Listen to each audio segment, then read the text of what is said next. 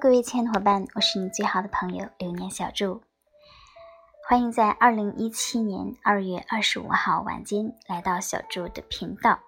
春天已经悄悄的来临，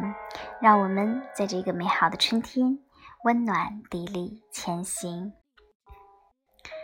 今天我们分享的主题叫做“无法抗拒的微文案之七大魔力”。我们所有的伙伴都知道，在这样一个碎片化信息的时代，在这样一个公众号的打开率只有百分之五的时代，我们更多的人并没有很长的时间去浏览篇幅比较长的文章，也没有更多的精力，没有更多的耐心去打开篇幅很长的文章。而篇幅比较短小的文案，以它的方便阅读、便于传播的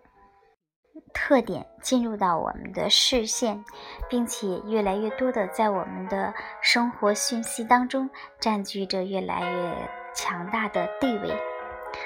呃，因此呢，万人迷作家团的定位就定位在了教大家来写出。适合的篇幅短小的一百字左右的这样的文案，来适应我们这样一个时代阅读和分享的需求。嗯，同时呢，我们也会针对微商进行有的放矢的培训。所以，我们这里的微文案呢有两层含义：第一呢是篇幅短小，第二呢是针对于微商。那么，这里我们提到的它的七大魔力。嗯，就是它是篇幅短小的，是方便阅读的，是便于传播的。除了以上这三点呢，还有四点，就是受众广泛，人人可为。同时呢，它是很强大的信任背书。最后呢，它有着很强大的深入人心的力量，有着很强大的影响力。嗯，那为什么我们说它是受众广泛？那我们会发现呢，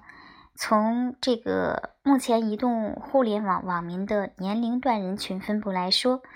以二十四岁以下年轻人为主，但是总体来看，各个年龄段的人群都已经进入到这个呃是这个手手机移动互联网的这样的一个阅读时代里边来。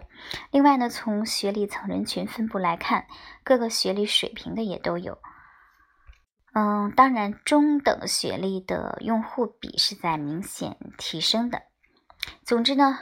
嗯，可以说篇幅短小的文案吸引了各个人群，因此受众广泛。呃，同时呢，微文案还是人人可为的一件事。为什么这么说呢？很多伙伴在进作家团之前都会有这样的纠结，说我没有基础，没有文采，也没有文化底蕴。嗯，其实呢。微文案相对于长文案来讲是最好学习、最容易掌握的，因为其实这个写作，我们不是去吟诗作赋，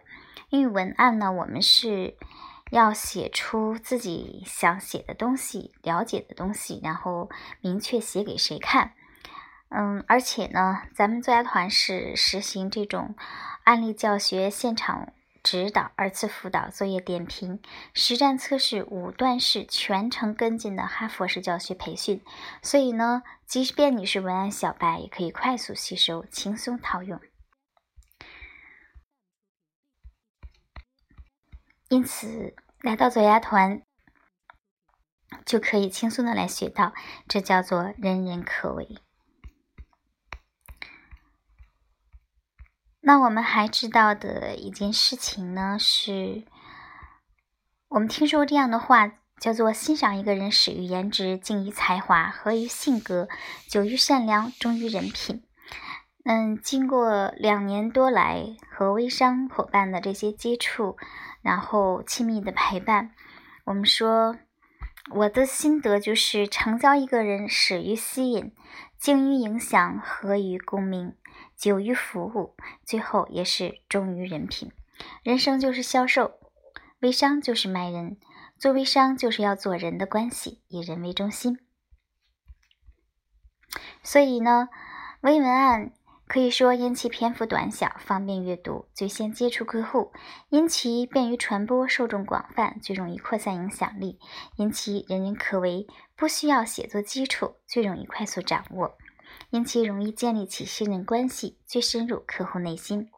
毫无疑问，就成为了移动互联网时代大众创业、万众创新的一个有力的营销武器，成为移动互联网时代最优秀的销售员。所以说，文案就是生产力，所有的购买都是阅读。